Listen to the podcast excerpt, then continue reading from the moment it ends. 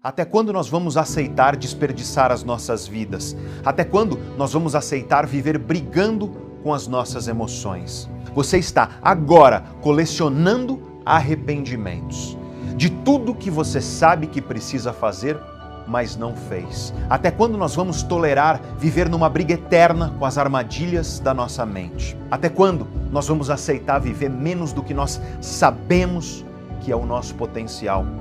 Eu te digo agora até quando. Cada minuto que você derrama em projetos vazios, em relações vazias, em tarefas vazias, cada minuto desses é um pedaço da sua vida que você está escolhendo jogar fora. Autoconhecimento é coisa séria, inteligência emocional é coisa séria. Se você quer uma vida livre, verdadeiramente livre de todas essas armadilhas, você precisa conhecer o teu cérebro, a tua mente, teu comportamento, as tuas emoções. Conhecer a mente humana é a ferramenta mais poderosa para que você consiga sucesso, seja ele pessoal ou profissional. Como? Como a gente pode saber disso e continuar vivendo assim? E boa noite para vocês que estão aqui no Brasil, para as pessoas que estão em latitudes mais distantes, bom dia, boa tarde. Que alegria estar aqui com vocês. Mais um evento ao vivo nosso. Quanta gente não me perguntou quando vai ser o próximo evento ao vivo. Cá estamos. O último foi em janeiro. Eu sei que vocês estavam com saudades dos nossos eventos. Eu certamente estava, professor que sou o que mais faz falta para um professor é isso. É estar tá aqui eu e você ao vivo, juntos, trabalhando para entender o nosso cérebro, a nossa mente, as nossas emoções, o nosso comportamento. E é isso que nós vamos fazer aqui se você está caindo aqui de paraquedas ou se você não lembra por que você se inscreveu nesse evento. Então eu quero te lembrar que aqui nós começamos a nova sociedade. É um evento onde eu quero trazer para vocês aquilo que há de mais atual nas ciências que estudam o cérebro, a mente, o comportamento, os hábitos humanos, as emoções humanas.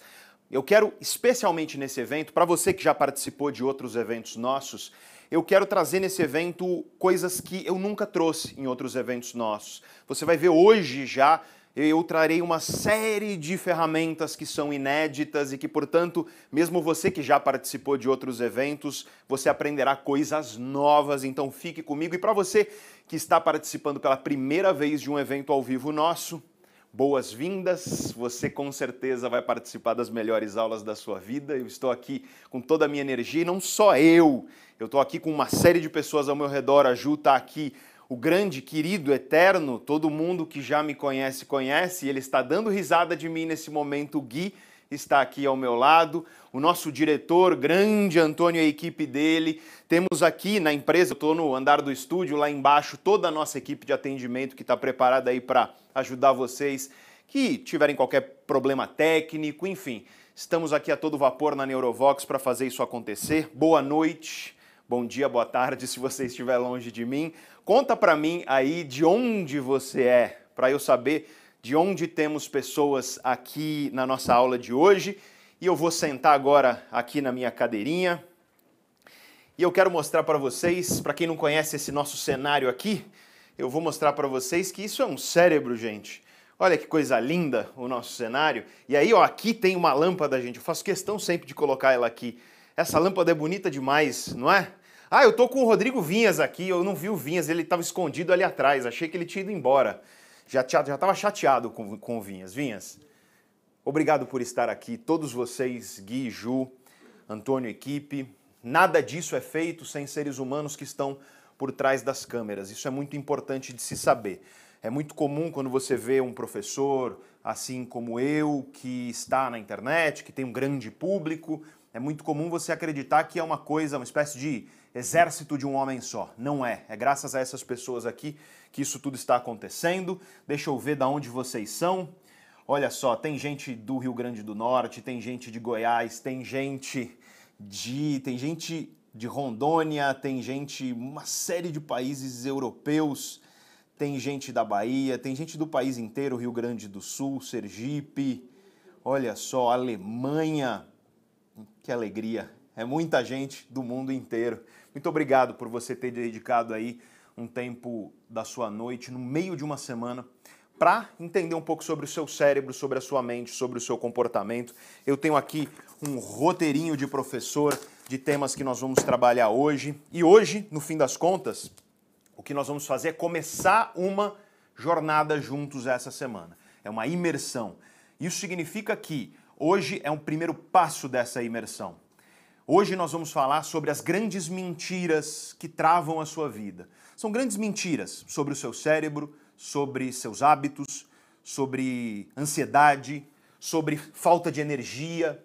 Sabe quando você não está sentindo que tem a capacidade de fazer as coisas que você sabe que precisam ser feitas?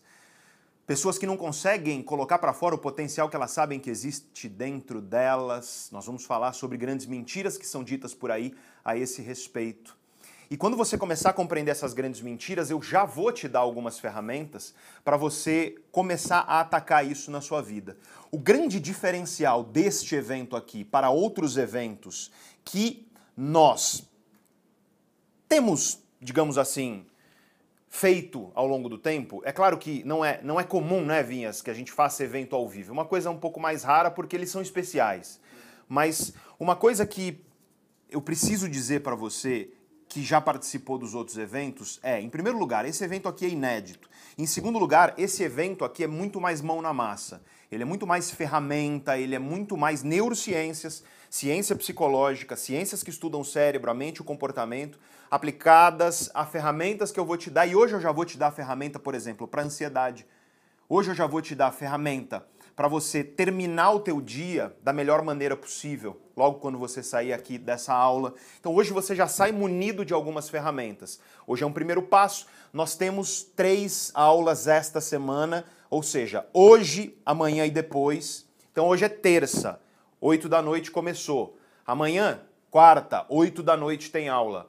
E aí, quinta, 8 da noite tem aula. Só que a mais importante das aulas é no domingo. E domingo é diferente, porque domingo é 10 horas da manhã. Então, ó, vou repetir, vocês vão me ver repetindo isso ao longo do evento inteiro, tá? Hoje, terça, amanhã, quarta e depois quinta, terça, quarta e quinta dessa semana, dia 5, 6 e 7, a nossa aula é às 8 horas da noite, sempre ao vivo. Sempre ao vivo. E depois, no domingo, nós teremos a nossa quarta aula, que é a última aula, a aula mais importante de todas, e essa quarta aula começa às 10 horas da manhã. 10 horas da manhã. Eu quero que você esteja aqui comigo de maneira focada. Então, tenta tirar distrações de perto de você, põe um bom fone de ouvido se você puder e fica aqui junto comigo. Não precisa anotar se você não quiser. E eu te digo por que, que não precisa anotar. É porque nós temos aqui a nossa querida, queridíssima, que já está conosco pelo terceiro evento, né, Gui? Terceiro evento dela conosco, que é a nossa querida Gabi. Gabi é uma artista de mão cheia.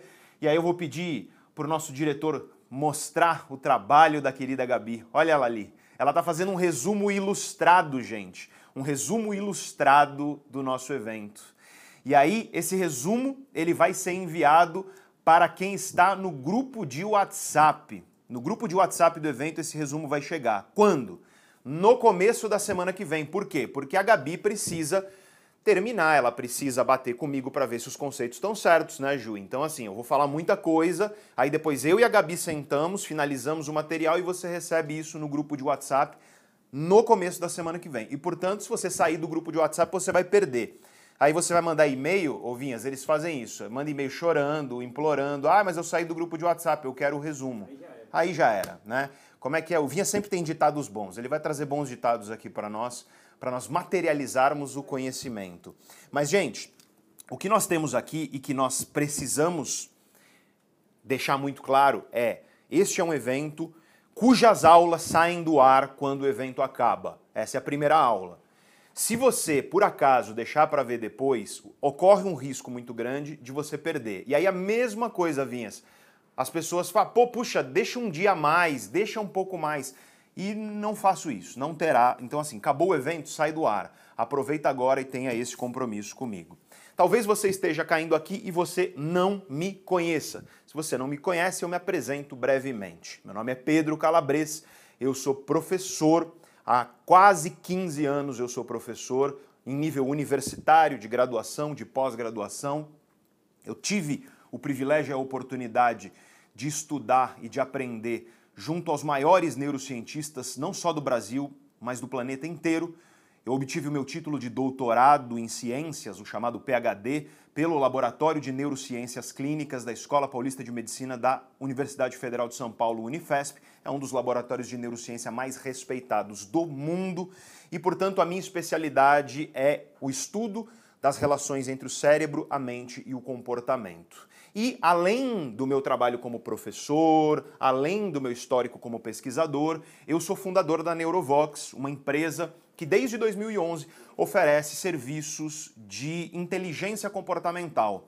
E até muito recentemente o que a Neurovox fazia era oferecer serviços de inteligência comportamental, conhecimento sobre comportamento, emoções e tudo mais para outras empresas. Eu tive a oportunidade já de prestar serviço para literalmente as maiores empresas que atuam no Brasil e no mundo. Eu queria até que o diretor colocasse aí, eu vou colocar para vocês um, alguma, algumas logomarcas aí de, de empresas que já foram clientes nossas, só para você ter uma noção aí de com quem nós já trabalhamos, né? Então são algumas empresas que eu pedi aqui para a minha equipe reunir as logomarcas, não coube todas, a gente está falando de 900 aproximadamente empresas até hoje. Eu estou te falando isso por uma única razão. É para você entender que não apenas sou professor, mas eu estou há muito tempo, muito tempo, aplicando esse conhecimento. Ou seja, eu estou trazendo esse conhecimento para a realidade prática para aplicar isso na vida das pessoas e efetivamente trazer transformação para a vida delas. Recentemente, 2016, eu resolvi inaugurar um canal aqui no YouTube com o intuito de compartilhar um pouco desse conhecimento com as pessoas. Nunca imaginei que o canal chegaria aqui. Por quê? Porque o Gui que está aqui ao meu lado é um cara que estava comigo, né, Gui? Quando, quantos, quantos inscritos tinha quando você, quando você entrou? Tinha uns, uns 100 mil, né? A gente tinha acabado de receber aquela plaquinha Aquela plaquinha ali, ó, pequenininha, que está ali, que a câmera pode mostrar para vocês aqui. É a cinza pequenininha ali, ó. É, essa plaquinha aí foi que o Gui, quando entrou aqui comigo, era a plaquinha cinza. E aí o Gui ficou comigo até a gente ganhar a plaquinha dourada. E aí hoje nós estamos já com duas plaquinhas douradas e vírgula 3, né? 2 milhões e quase 400 mil inscritos no nosso canal. Temos milhões de visualizações todo mês. Eu nunca imaginei, gente, que fosse tomar o tamanho e a proporção que tomou, mas cá estamos então. Cá estamos numa iniciativa de transformar a vida das pessoas. Antes, um conhecimento que ficava somente dentro de universidades, muros de laboratórios e linguagem difícil dos artigos científicos, a nossa iniciativa, minha e da equipe, é trazer isso de uma linguagem, de uma forma que todo mundo consiga entender. É isso que você vai aprender aqui nessas quatro aulas comigo. Hoje às 8 da noite, agora essa que está acontecendo, amanhã às 8 da noite, na quarta-feira, depois quinta-feira às 8 da noite e aí domingo às 10 horas da manhã, tá bom? Eu queria pedir para a equipe colocar aqui para mim um timer, né? Porque tá tendo, ah, já tá o timer aqui, perfeito, rodando, que é para eu saber, porque professor, gente, tem mania de falar muito, né? E aí, Antônio, eu preciso, eu preciso me, me, me, segurar. Né? O Antônio, alguns de vocês já conhecem, esteve com a gente em janeiro, parceiro, camarada, carioca, meio extrovertido demais, né, Antônio? É muito extrovertido, né? Tô brincando, gente. Antônio é um grande parceiro nosso e bora falar sobre o cérebro. Bora falar sobre o cérebro, Vinhas? Por favor. Gente, eu queria que você entendesse o seguinte: nós vivemos hoje na melhor época da história da humanidade se o seu objetivo é entender como você mesmo funciona e transformar aquilo que você deseja transformar na sua vida. Por que, que eu digo isso? Porque além de milênios de conhecimento acumulado, porque tem muito neurocientista que acaba olhando só para o avanço das ciências. E é claro que eu respeito, são meus colegas, são amigos muitos deles, mas eu prefiro expandir o horizonte. Por quê? Porque o meu jeito de olhar o mundo, ele sim, é definitivamente embasado nas ciências que estudam o cérebro, não só nas neurociências, mas também na psicologia científica, nos estudos psicológicos científicos, na economia comportamental, entre outros campos experimentais de estudo. Mas eu gosto de olhar para a história do pensamento como um todo. Porque quando você olha para a filosofia grega, quando você olha desde a Grécia até os dias atuais, a filosofia ela é um grande, um grande núcleo de conhecimento a respeito do comportamento humano que sempre dialoga com aquilo que eu trago do ponto de vista científico e você vai perceber isso. É indissociável na minha abordagem a filosofia do conhecimento científico. Até porque o conhecimento científico é oriundo da filosofia. Né? Se você olha para a história da filosofia, aquilo que hoje nós chamamos de ciência, antes era papel dos filósofos. Tá? Nesse sentido, se você imaginar que nós temos milênios de conhecimento, milênios, para para pensar se você quiser fazer um recorte ali na filosofia grega antiga. Estamos na Grécia antiga, estamos, vai, 2500 anos atrás. Então são pelo menos pelo menos 2.500 anos de conhecimento. Quando você olha para a ciência, o avanço científico nos últimos 70 anos é assustador. O conhecimento que nós temos hoje a respeito de como seu cérebro funciona, sua mente, suas emoções, seus hábitos, seus comportamentos, esse conhecimento científico é excepcional. Mas não só excepcional no sentido de, poxa, é interessante. É um conhecimento efetivamente transformador. E é isso que eu quero trazer aqui para você. O problema é, nós vivemos numa era onde as pessoas confundem muito duas coisas. As pessoas confundem informação com conhecimento. Porque uma coisa é o conhecimento. E é o que eu quero trazer para você. Conhecimento embasado, conhecimento baseado em pesquisa, conhecimento baseado em ciência, conhecimento testado, conhecimento aplicado e, sobretudo, conhecimento sólido, que para em pé.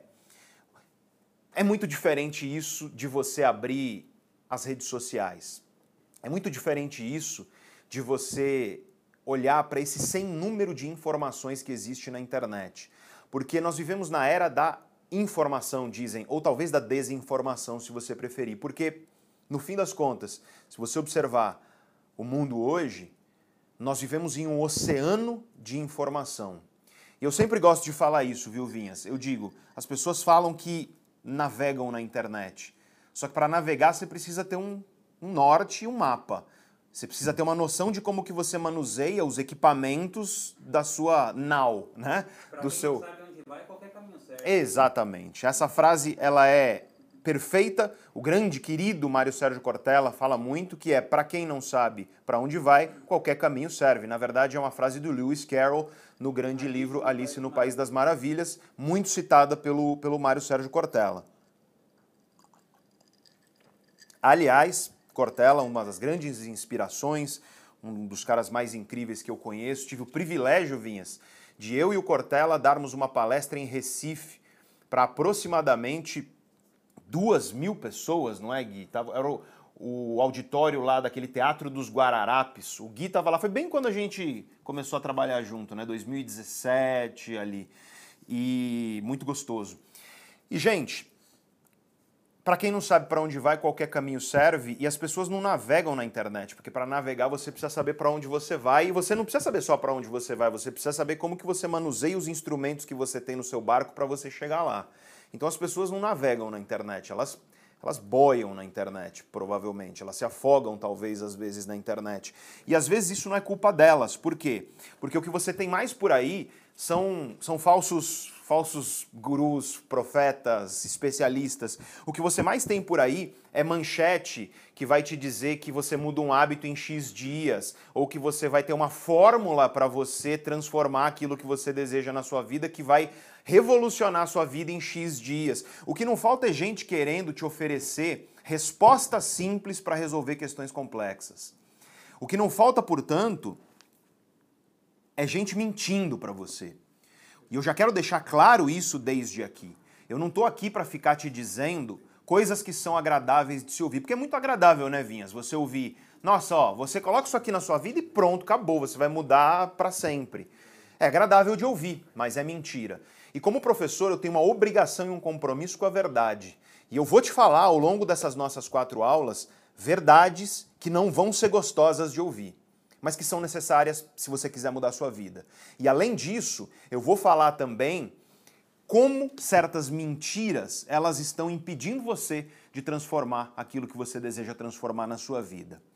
Nesse sentido, eu quero contextualizar em primeiro lugar o tema desse evento, né? a nova sociedade. Mas antes, eu quero propor aqui, quem já participou dos nossos eventos sabe. Então, para todos que estão aqui, eu quero que você celebre a sua presença aqui comigo com uma chuva de cérebros aqui no chat. Manda cérebro aqui no chat freneticamente para você mostrar o seu sua vontade de expandir os horizontes do seu pensamento. Chuva de cérebro para nós. A chuva de cérebro é, vamos patentear a chuva de cérebro, Gui, que nós inventamos, eu acho que nós inventamos, eu não tenho certeza, né? Acho que fomos nós. Aê, cérebro, chuva de cérebro, é isso. Gente, por que nova sociedade? Por que, que o nome desse evento é uma nova sociedade, tá? Eu quero te contar isso. Eu sempre tive um sonho, e o meu sonho é que nós consigamos, enquanto seres humanos, construir uma sociedade onde você tenha nas suas mãos todas as ferramentas que você precisa para você conquistar a vida que você deseja. Por quê? Porque na escola você aprendeu quantas moléculas de hidrogênio existem em um. quantos átomos de hidrogênio existem numa molécula de água. Você aprendeu isso. Você aprendeu que movimento uniformemente variado. Lembra, Gui? É, o Gui está fazendo cara de horror aqui pra gente. Você aprendeu ciclo de Krebs. Eu aprendi ciclo de Krebs, Gui. Ciclo de Krebs é um processo biológico que acontece nas células humanas, nas células, na verdade, não só humanas, né, mas nas células, para fornecimento de energia para a célula. E aí o que acontece? É interessante? Não. É importante? É. É relevante para um ser humano médio que vai viver no planeta? Não. Por quê? Porque, pô, eu fiz doutorado na área. Pergunta para mim quando que eu usei um ciclo de Krebs na minha vida. Nunca, mas você aprendeu na escola. Eu pelo menos aprendi. Você aprende a fórmula de Bhaskara. Vamos lá, eu quero ver no chat quem lembra da fórmula de... Não vale colar no Google não, tá? Quem lembra da fórmula de Bhaskara, coloca aí para mim no chat. A Ju é arquiteta de formação. Pergunta para ela quanto que ela usou a fórmula de Bhaskara. Usou muito a fórmula de Bhaskara, Ju? Só para fazer prova, porque essa é a questão. A questão é que o sistema de escolarização, ele é um sistema que ele é voltado a preparar você para fazer prova, para tirar nota para fazer prova, e não para viver. Você não aprendeu disciplinas que são fundamentais e conhecimentos que são fundamentais para você ser um ser humano livre, feliz, com propósito, um ser humano realizado, um ser humano que acorda e quando acorda olha para o mundo e vê sentido na vida que está vivendo. Nada disso foi ensinado para você na escola. Eu sei que existem iniciativas hoje que estão tentando trazer isso para as escolas, mas essas iniciativas, elas são, nós sabemos, raras e pontuais, estão longe de atingir aquilo que seria necessário. Você não aprendeu uma série de coisas que são fundamentais para a vida, por exemplo, gestão financeira, fundamental, não aprendemos. E você não aprendeu autoconhecimento, que é de longe um dos temas mais importantes que nós podemos aprender para transitar por esse mundo. E no fim das contas, se você parar para pensar, o autoconhecimento ele está na base de todas as coisas que nós fazemos. Por quê? Porque você está aí vivendo, você está aí pensando, você está aí sentindo. Autoconhecimento é um guarda-chuva de disciplinas que permitem que você entenda por que você sente as coisas que sente, por que você pensa o que pensa e do jeito que você pensa, por que você tem certos padrões na sua vida, por que, que esses padrões se repetem. Sabe aquela galera que fala, eu tenho o dedo podre no amor, eu, a minha vida é assim ou assado, meu gênio, ele é esse ou aquele eu sou assim, eu nasci assim, eu vou viver assim, eu vou morrer assim, a tal da síndrome da música Gabriela, né? Vou nasci assim, vou viver assim, vou morrer assim. É muito comum você encontrar por aí pessoas que são completamente desconhecidas de si mesmas. As pessoas simplesmente vão levando. E olha, eu não sei se você já parou para perceber isso, mas se o teu carro, se o teu carro ele começa, a, acende uma, uma luzinha ali no painel, né, Vinhas? Acende uma, uma luz no painel do carro. O que, que você faz? Você leva ao mecânico, você cuida do carro. Que, que você faz se você tiver um problema? Se você tiver um, um, um cheiro estranho no seu carro, no motor, se você ouvir um barulho esquisito, você leva ao mecânico e vai resolver. O que, que você faz toda semana Você lava o seu carro, você cuida seu, do seu carro, deixa ele bonitinho para quê? Para quando você vender ele lá na frente, for trocar por outro, você pegar o melhor valor dele lá no final. As pessoas cuidam melhor do automóvel delas do que elas cuidam da própria vida. É isso que eu quero que você perceba. Isso não faz o menor sentido. Você pega teu celular, pega o teu celular, você entende, eu falo, como é que você instala um aplicativo aí? Você vai e me ensina a instalar o um aplicativo. Como é que você coloca uma foto, não sei o que mais, no seu, no, na sua rede social? Você sabe. Ou seja, a maioria das pessoas, Vinhas, é bizarro. A pessoa sabe mais sobre como funciona o aparelho de celular do que como funciona o cérebro dela. Isso é um fato da maioria das pessoas. Não faz o menor sentido. E eu quero trazer aqui para você, mais do que qualquer coisa durante essas aulas, eu quero trazer uma oportunidade.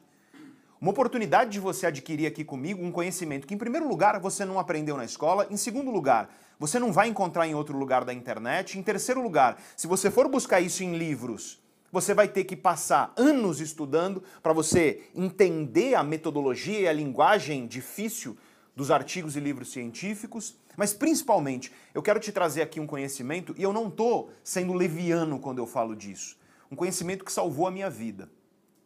Eu não estou sendo exagerado quando eu falo isso. É um conhecimento que salvou a minha vida. Muitos de vocês já conhecem um pouco da minha história, mas eu sei que tem gente aí que está chegando aqui agora. Eu vivi uma vida que, pelo contrário do que as pessoas às vezes pensam quando me conhecem pela primeira vez, porque as pessoas olham para mim e elas pensam: ah, olha aí um cara que acorda cedo sozinho. Tem gente que é assim, né, Vinhas? Acorda cedo sozinho. Banho Não precisa. Vai lá, toma, toma o, aquele café da manhã impecável e aí vai para academia, corre 28 quilômetros e aí faz tudo isso sem ninguém mandar, tudo tranquilo. E aí as pessoas acham que eu sou assim. Lá vem um, me perdoem o português, chulo. Lá vem um cagador de regra aqui, né? E as pessoas acham que é isso. É, eu quero te contar rapidamente alguns pontos da minha história, mas a minha vida ela foi pautada desde que eu nasci por dor. E eu quero dizer isso literalmente porque quando eu nasci eu tinha dias de vida e eu tive uma infecção hospitalar. Eu quase, por muito pouco, eu não deixei de viver, não perdi minha vida. Por muito pouco, não ocorreu algo que faria com que eu não estivesse aqui hoje com você. Eu tenho até hoje, aqui, eu tenho a cicatriz, duas cicatrizes dessa infecção hospitalar que eu tive quando bebê. Dias, tá, de, de vida uma aqui e uma aqui de dois drenos que tiveram que ter, ter, ser postos aqui dentro de mim, tá? Para drenar por conta dessa infecção hospitalar.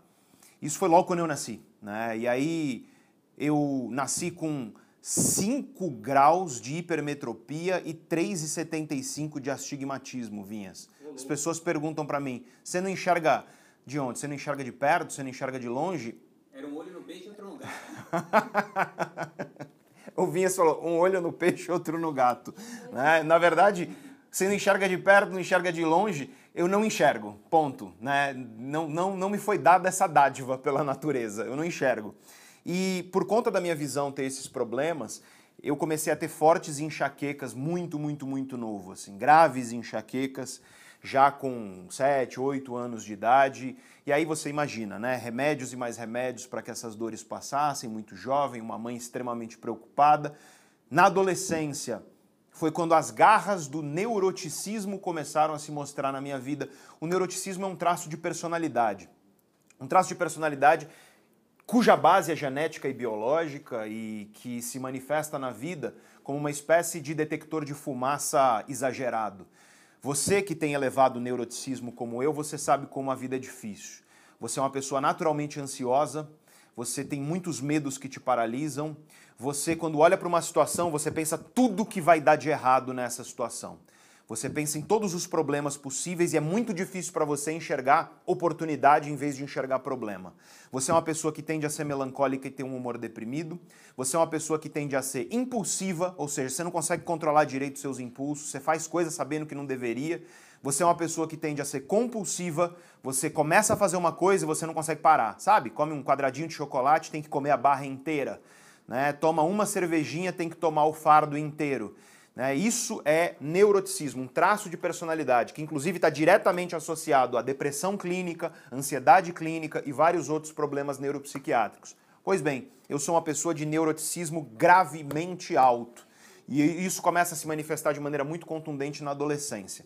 A minha adolescência foi uma adolescência onde o tempo inteiro, em todo lugar, eu me sentia absolutamente esquisito. Esquisito no sentido de que eu, eu não pertencia a lugar nenhum. Eu não me sentia pertencente a lugar nenhum. E não é que eu não tinha amigos, tinha amigos muito queridos até, muitos deles amigos até hoje, mas eu não me sentia pertencente a nenhum lugar. Eu me sentia uma espécie de ET. E não só isso, ansioso, eu era radicalmente tímido. Era uma timidez paralisante, daquela que você fica tão nervoso quando você está falando com outra pessoa, que você treme, e você treme tanto que a sua voz treme, porque você está tremendo aqui também. Você deve conhecer alguém assim, ou talvez você seja assim. No fim das contas, tudo que eu vivi, eu vivi com base nisso. Não foi fácil, nem um pouco, porque todo esse estresse faz com que a vida seja muito difícil e você acaba virando um tanto quanto agressivo e ranzinza por causa disso, que era outra característica minha. E chegou um momento da minha vida onde eu quis dar um basta nisso. Sabe, parece coisa de filme mesmo, ovinhas, só que acontece. Quando você está num momento que você fala, chega. Eu lembro nitidamente o momento disso na minha vida eu tinha, estava jovem ali, né? Eu tinha o plano na minha vida de virar professor.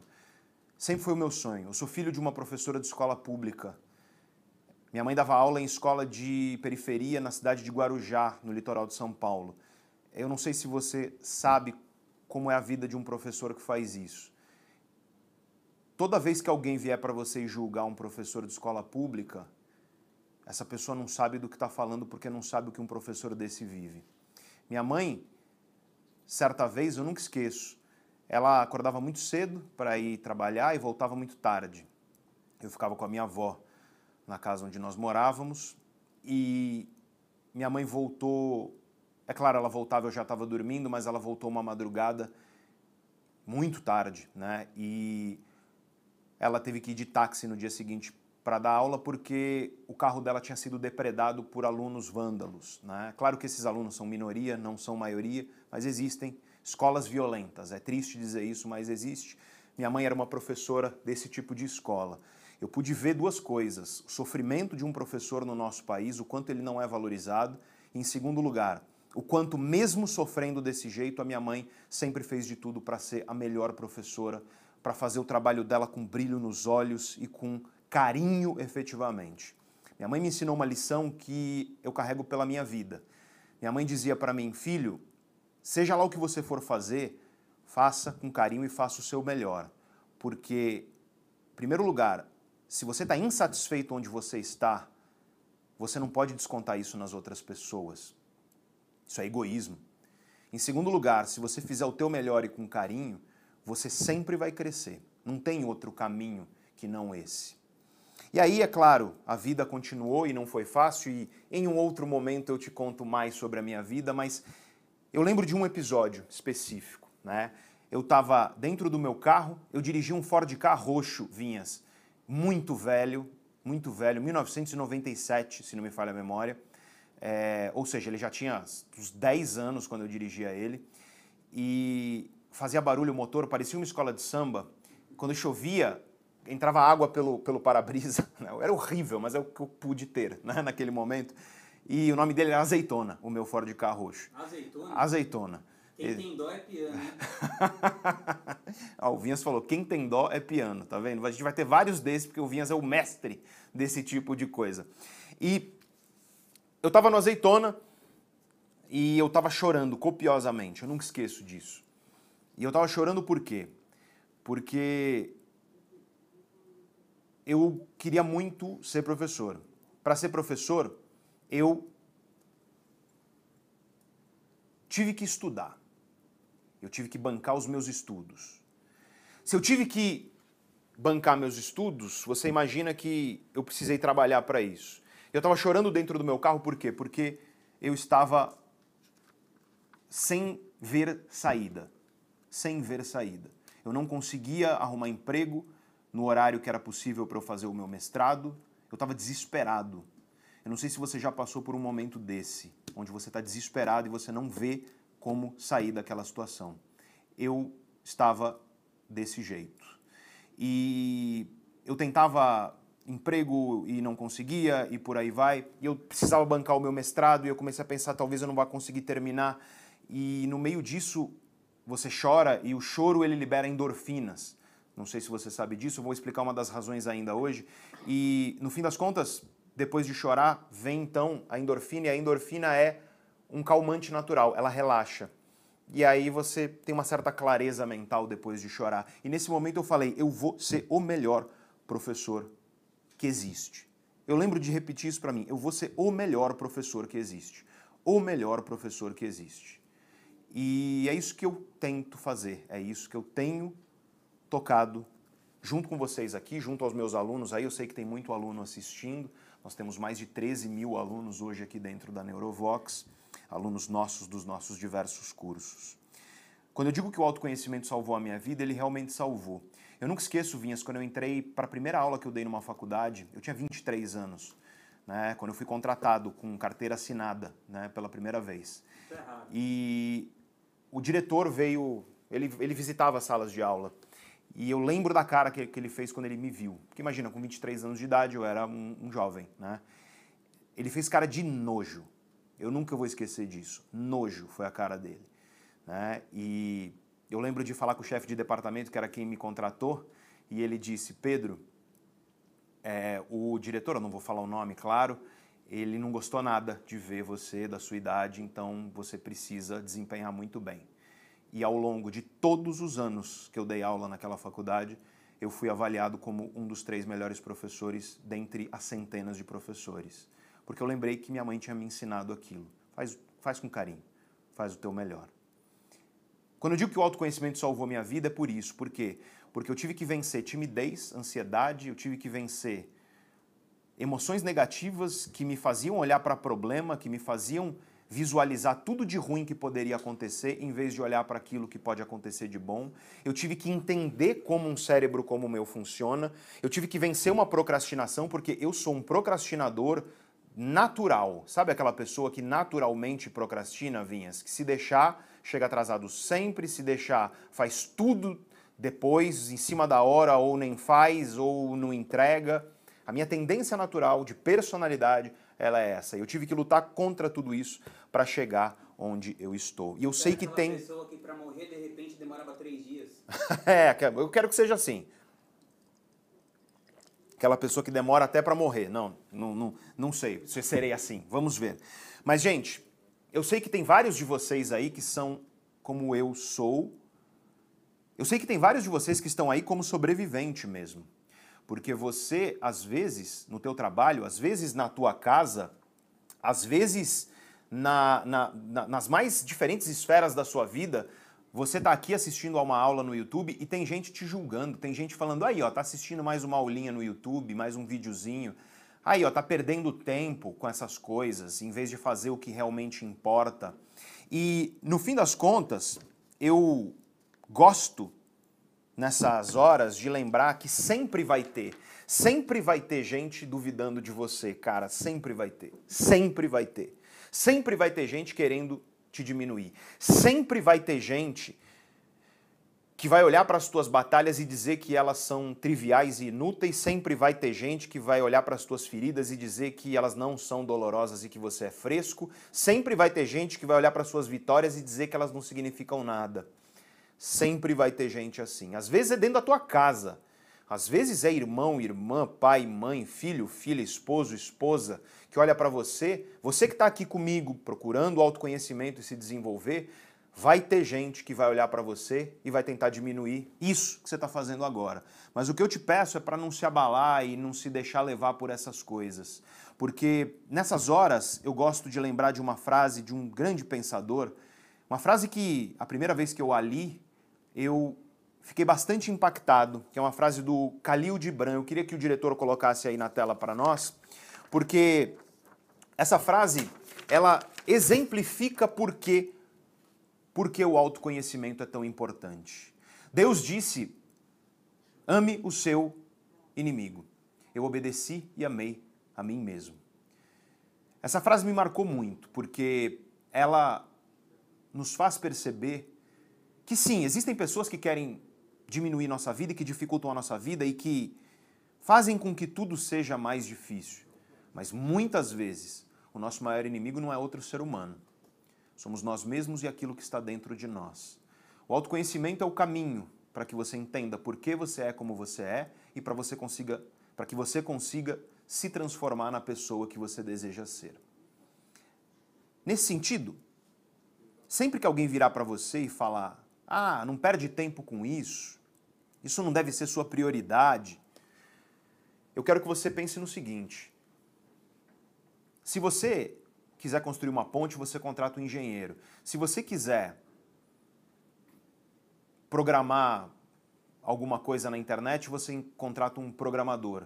Se você quiser montar um ambiente bacana na sua casa, você contrata um arquiteto, um decorador e por aí vai. Se você quiser alguma coisa específica cuja competência você não tem, você procura um especialista nisso, alguém que saiba mais do que você para te auxiliar. Só que as pessoas vinhas, elas vivem, elas sentem, elas pensam todos os dias e elas não se esforçam para entender como elas podem viver, pensar, sentir melhor. Então todo mundo que vira para você e fala que autoconhecimento é inútil e fala para você que você não tem que perder tempo com isso, perceba que essas pessoas elas estão perdidas e estão querendo levar você para esse caminho perdido delas. O que você tem que ter dessas pessoas não é nem raiva, você tem que ter uma certa dó, né? Porque infelizmente elas ainda não perceberam o que vai acontecer, porque cedo ou tarde a ignorância de nós mesmos, ela nos abocanha. Eu vejo isso tanto. Eu dei aula, já que dou aula há 15 anos, eu já tive a oportunidade de dar aula para jovens. Sabe aquele cara, sangue no olho, que vai com tudo, e aí chega com 30 anos de idade, multimilionário, e aí vazio por dentro. E entra numa crise existencial absurda, depressão grave muitas vezes, não sabe por que está onde está, quem é, mas como um trator viveu a vida. É bastante comum. Uma pessoa que começa a sentir falta de si mesmo quando já está oco demais. Isso é muito triste. O exemplo do jovem que fica muito rico, é claro, é um exemplo pontual, mas isso acontece com todas as pessoas que não se dedicam verdadeiramente a entender quem são. Cedo ou tarde, esse fantasma vem te abocanhar. E eu quero tentar mostrar para você que quando você olha dinheiro sendo desperdiçado, você fica indignado. Com razão, porque tem muita gente passando necessidade nesse mundo. Quando você olha comida sendo jogada fora, você fica indignado. Com razão, porque tem muita fome nesse mundo. Mas tem muita gente que desperdiça a própria vida, desperdiça seus dias, suas semanas e não fica indignada com isso. Qual é o sentido disso? Sendo que o teu tempo e a tua vida são o bem mais precioso que você tem. Essa é a ideia central do que eu quero trazer para você. Autoconhecimento é liberdade. Essa é a mensagem de todo esse evento. É mostrar para você que o autoconhecimento te traz liberdade. Trouxe para mim definitivamente, trouxe para milhares de alunos que eu tenho e centenas de milhares, quiçá milhões de pessoas que me acompanham nas redes sociais. Liberdade emocional, de você não viver escravo das suas emoções. Liberdade das armadilhas que a tua mente coloca no teu caminho. Para você ser uma pessoa capaz de focar, para você ser uma pessoa capaz de ser produtivo, para você ser uma pessoa capaz de fazer o que precisa ser feito sem destruir a sua saúde com isso. Liberdade de tempo, para que você tenha tempo para se produzir e produza bem nesse tempo, e tempo para descansar e descanse bem nesse tempo e aproveite isso. Liberdade financeira, porque tem muita gente, Vinhas, que fala, ah, mas autoconhecimento, cara, tá crise aí, eu preciso ganhar dinheiro e não sei o que mais. Meu amigo, minha amiga, como você acha que você vai crescer na tua carreira sem autoconhecimento? Por que, que você acha que as empresas promovem pessoas? Aí o cara fala, nossa, eu sou um programador, aí vai estuda programação adoidado, entra numa empresa, porque um currículo pode até te colocar dentro de uma empresa, mas aí sabe o que vai acontecer se você não tiver competência emocional, competência comportamental? Você não dura, porque quem dura, quem é promovido, quem cresce na carreira, é gente que tem autoconhecimento bem desenvolvido. Eu te garanto isso, te mostrei as empresas com as quais eu já trabalhei. Muitas delas, imagino, são empresas que você talvez gostaria de trabalhar nelas. Mas não, Pedro, eu não quero trabalhar em empresa dos outros, eu quero ter a minha. Ora, se você, como líder de uma empresa, como empreendedor, não tiver seu autoconhecimento bem desenvolvido, saiba disso. Você nunca vai ser um líder que vai liderar as pessoas, no sentido de fazer com que elas deem o seu melhor para que a empresa como um todo cresça. É com autoconhecimento que você faz isso. Como é que você acha que eu consegui, de um sujeito tímido, ansioso, radicalmente retraído, ranzinza, pessimista que eu era, ser hoje uma pessoa que estou encabeçando uma empresa? Hoje tem 50 pessoas que trabalham aqui na Neurovox. A Neurovox é uma das maiores empresas do mercado digital que existe no nosso país. E eu fiz isso como? Liderando pessoas. E é por isso que eu abri essa live agradecendo a minha equipe porque são pessoas que fazem um negócio crescer. Tem gente que o dono da empresa fala assim: ah, eu sou o responsável por esse negócio. Não, você não é o responsável por esse negócio, a não ser que você seja o camelô que está realmente lá vendendo. Porque se você tem pessoas que trabalham com, trabalham com você, você é responsável pelas pessoas que são responsáveis pelo seu negócio. São as pessoas que fazem isso acontecer. E se você não tem autoconhecimento, você não tem inteligência emocional. E sem inteligência emocional, você não tem inteligência socioemocional. Esse é o termo técnico, que permite que você se relacione bem com as pessoas, que permite que você se comunique bem com as pessoas. O autoconhecimento ele permite que você na tua vida profissional cresça com saúde, com velocidade. Não é a velocidade maluca que vai destruir tua saúde, é, é com saúde e velocidade. É como o Vinhas costuma dizer, que é sem pressa, mas sem perder tempo. O autoconhecimento é o que vai permitir que você lidere, o autoconhecimento é o que vai permitir que você tenha capacidade de persuasão. Sabe se comunicar bem para as pessoas entenderem? Não é mentir para as pessoas, é transmitir suas ideias com tanta clareza ao ponto de você conseguir fazer com que as pessoas entendam o que você está dizendo e pensem mais ou menos como você está pensando na tua cabeça para vocês estarem na mesma página e chegarem à mesma conclusão. Se você quer ser promovido, você precisa saber disso. E isso é fruto de autoconhecimento. Se você quer convencer teu chefe a te promover, quanta gente não tem aqui, Vinhas? Quanta gente não tem aqui que a pessoa é assim, ela é competente, você sabe que você é competente. Só que você vê um monte de gente menos competente do que você sendo promovido, ganhando destaque, por que, que você acha que isso acontece? É porque provavelmente você não está sabendo colocar para fora o potencial que você sabe que tem dentro de você, as capacidades e competências que você sabe que tem dentro de você. Para isso você precisa de autoconhecimento, entender teu cérebro, tua mente, tua personalidade, tuas emoções. A pessoa está presa, né? A pessoa vive presa, presa dentro de si mesma, no pior tipo de prisão que existe. Por isso que você fala que autoconhecimento é liberdade. E é por isso que autoconhecimento é liberdade. E aí a vida pessoal? Falei da profissional, vamos falar da pessoal. Autoconhecimento te permite a inteligência emocional para você ser um bom pai, uma boa mãe. Para você não se arrepender, porque olha uma coisa que eu vejo como professor, é muito comum, tá? Eu vejo como professor, Vinhas, chega na faculdade, o moleque lá tá com 22 anos de idade, aí o pai vem falar comigo. E ele fala: "Professor, eu não conheço mais, parece que eu não conheço mais meu filho, ele mudou muito depois que ele se formou". E aí eu tenho que com dor no coração virar para esse pai e falar: não é que seu filho mudou muito, é que agora ele está se sentindo livre o suficiente para ser quem ele é.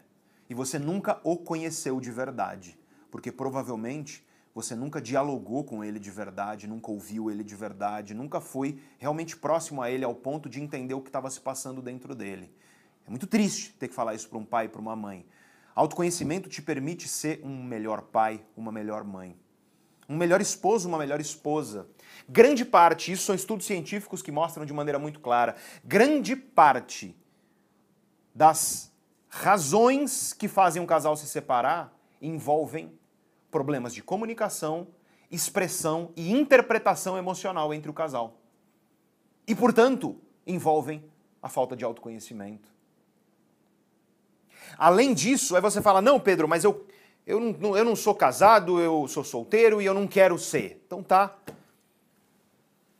eu sei o que é viver e acordar todos os dias e o mundo ser cinza, sem cor, sem vida. Eu sei o que é acordar. Sabe, tem gente que acorda já deitado, Gui. Já diria os irmãos. Já diria. Tem gente que acorda já deitado, sabe? Você acorda e a prim... não colocou nem o pé no chão e a primeira coisa que a pessoa quer é voltar para a cama. Isso é muito comum. Isso é muito triste. Por quê? Porque isso é você não entender que a vida pode ter sabor, a vida pode ter cor, a vida pode ter alegria. Olha, você não sabe, você que está vivendo isso, você não sabe quão incrível é você acordar e tá feliz de acordar. Você ir fazer tuas coisas, o teu trabalho e você se sentir realizado com aquilo. Não significa que tudo é legal. Tem coisa que é chata, mas mesmo nas coisas chatas, você sente realização porque você sabe que a tua vida faz sentido, que existe um propósito para aquilo que você faz que te enche de vontade de viver. É isso, vontade de viver. O autoconhecimento te permite encontrar isso. Prosperidade emocional. Fazer com que o teu cérebro funcione na plena potência dele. No fim das contas, Nada é mais valioso do que isso. E se você é solteirão, tem os solteirões aí, né, Vinhas? Aí a pessoa tá solteira, não, não consegue uma relação, não consegue, não consegue alguém bacana. Ah, eu tenho dedo podre no amor e não sei o que mais. Se você não tiver autoconhecimento, você nunca vai ser uma pessoa que atrai outras pessoas no sentido bom da palavra, seduz outras pessoas no sentido bom da palavra. Pessoas alinhadas com você, sem autoconhecimento, é bem provável que você comece a se relacionar com pessoas que, se você tivesse um pouco mais de autoconhecimento, você saberia que é um perfil que não dará certo e que trará problemas para a sua vida. Por quê? Porque existe sim incompatibilidades, existem incompatibilidades e compatibilidades afetivas. E quando você tem autoconhecimento suficientemente desenvolvido dentro de você, você não só se torna uma pessoa mais atraente e mais sedutora para quem vai te fazer bem, como você também sabe como você faz para não iniciar relações e, especialmente, cavar a cova para você cair em armadilhas e em relações que vão te fazer mal. Mais uma vez, autoconhecimento. E nesse sentido, eu estou aqui com você para falar sobre comprometimento. Eu preciso que você esteja comprometido junto comigo aqui. Porque eu vou literalmente. Sabe o que eu acho interessante? É, eu vou literalmente aqui te dar o passo a passo, uma série de ferramentas, Vinhas, Hoje você já vai aplicar uma série delas na sua vida. Para você conduzir uma vida emocionalmente próspera. Eu vou fazer isso junto com você. Eu vou fazer literalmente, isso que é engraçado, Vinhas. Aqui no Brasil a gente tem um ditado, eu não sei vocês que estão em outros países lusófonos, que a gente fala assim: é, é, tá fácil ou quer que eu desenhe? Que a ideia é assim.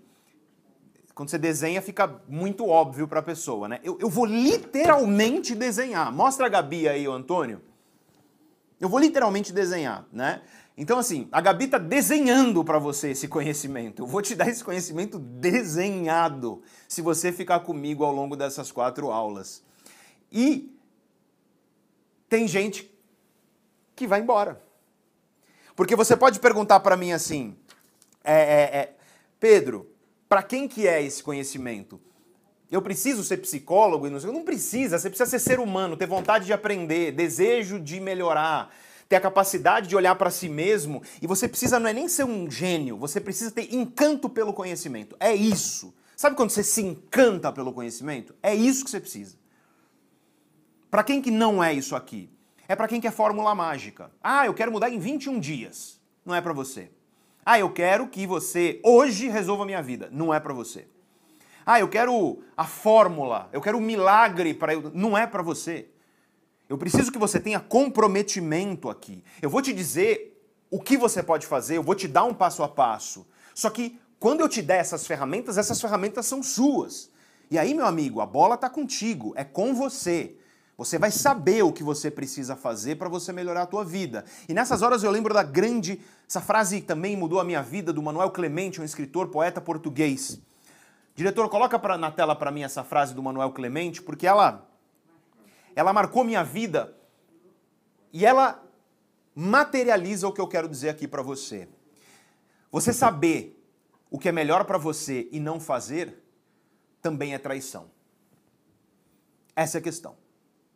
Eu estou aqui te falando, eu estou aqui te ensinando. Eu tirei um bom tempo meu e da minha equipe para estar tá em quatro dias em aulas gratuitas, trazendo as melhores aulas que eu vou trazer, e esse é o meu compromisso com você aqui. Eu preciso, portanto, que você tenha um compromisso comigo aqui. E o compromisso comigo é de você não trair a si mesmo nesse sentido.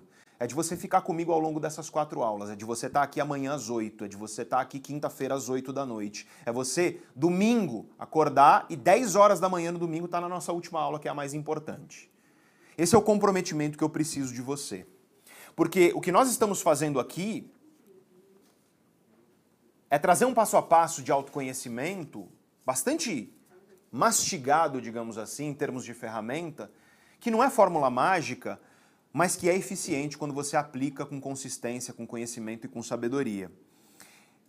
Esse evento é para quem é ser humano, para quem quer melhorar. Esse evento é para quem tem sede de aprender, carinho e apreciação pelo conhecimento. Esse evento é para quem não quer chegar no final da vida com um álbum de arrependimentos, porque nós temos estudos científicos sobre os maiores arrependimentos da vida das pessoas, Gui, ao final da vida. E as pessoas não se arrependem do que elas fizeram, elas se arrependem daquilo que elas não fizeram, muito mais do que daquilo que elas fizeram ao final da vida. Então você está colecionando agora um álbum de arrependimentos aí em você. De tudo que você sabe que tinha que fazer e não fez. De tudo que você sabe que gostaria de tentar e não tentou. De tudo que você sabe que tem de potencial dentro de você e você não colocou para fora, não exerceu.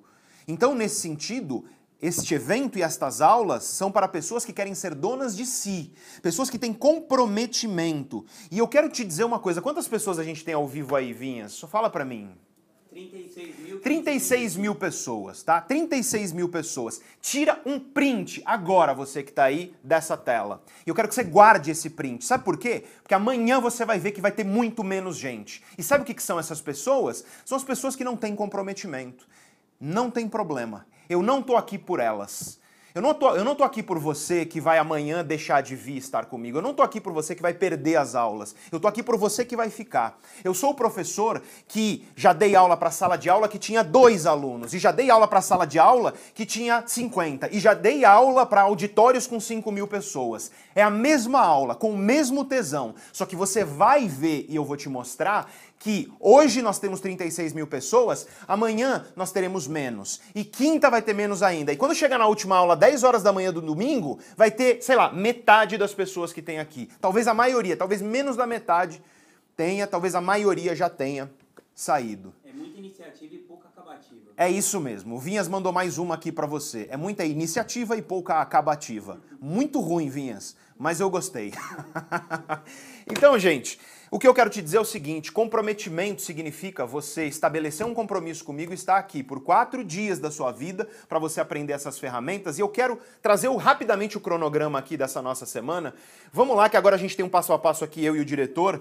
Mostra a primeira aula aqui pra gente, o diretor, por favor. Então, hoje nós estamos aqui nessa. Opa, peraí, é aqui. Nós estamos aqui nessa aula que são as grandes mentiras que travam a sua vida. Eu vou começar agora a falar sobre essas mentiras para você. E é uma escada de consciência, gente. O que você vai aprender aqui vai te dar a base para o que eu vou falar amanhã. E amanhã, vamos para a aula 2, diretor. Eu vou te explicar por que você não consegue mudar os seus hábitos. Essa aula vai ser muito prática, porque livro de hábito tem aos montes por aí, e bons livros, inclusive, curso de mudança de hábito tem aos montes por aí. Só que eu quero amanhã te trazer uma espécie de beabá de ferramentas sobre como você tem que acordar, o que, que você tem que fazer quando você acorda, o que, que você tem que fazer ao longo do seu dia e o que, que você tem que fazer no final do seu dia para você ter o melhor dia possível com o teu cérebro funcionando na plena potência dele. Porque eu não sei se você sabe disso, mas dependendo do que você faz logo que você acorda, você ativa uma série de processos biológicos que vão fazer você ficar arrastado o dia inteiro, sabe? Sem energia, sem vontade de fazer as coisas. Dependendo do que você come no teu café da manhã, você vai promover dentro de você alterações biológicas que vão fazer com que o teu cérebro opere num modo onde você vai estar desmotivado, você vai estar sem energia, você não vai conseguir focar nas coisas, você vai ficar cansado muito antes do dia acabar. Dependendo do que você faz no final do teu dia e também ao longo do dia inteiro, você vai chegar à noite, vai ficar rolando na cama, não vai conseguir dormir, vai acordar mais cansado ainda no dia seguinte. Então amanhã eu vou falar sobre hábitos, mas eu vou fazer uma espécie de jornada por 24 horas do seu dia com ferramentas para você ter o melhor dia possível. Isso é amanhã às 8 horas da noite e aí a gente vai para aula 3, diretor, onde eu vou falar sobre a ciência da inteligência emocional. Eu vou te dar um mapa de ferramentas para você entender as suas emoções e você assumir o controle da sua vida emocional, em vez de viver escravo das suas emoções. É muito louco isso, viu, Vinhas? Porque as pessoas fazem com a vida emocional uma coisa que elas não fazem com mais nada na vida. Porque, por exemplo, se você assiste a um filme ruim, você não sai por aí falando que todos os filmes daquele gênero são ruins.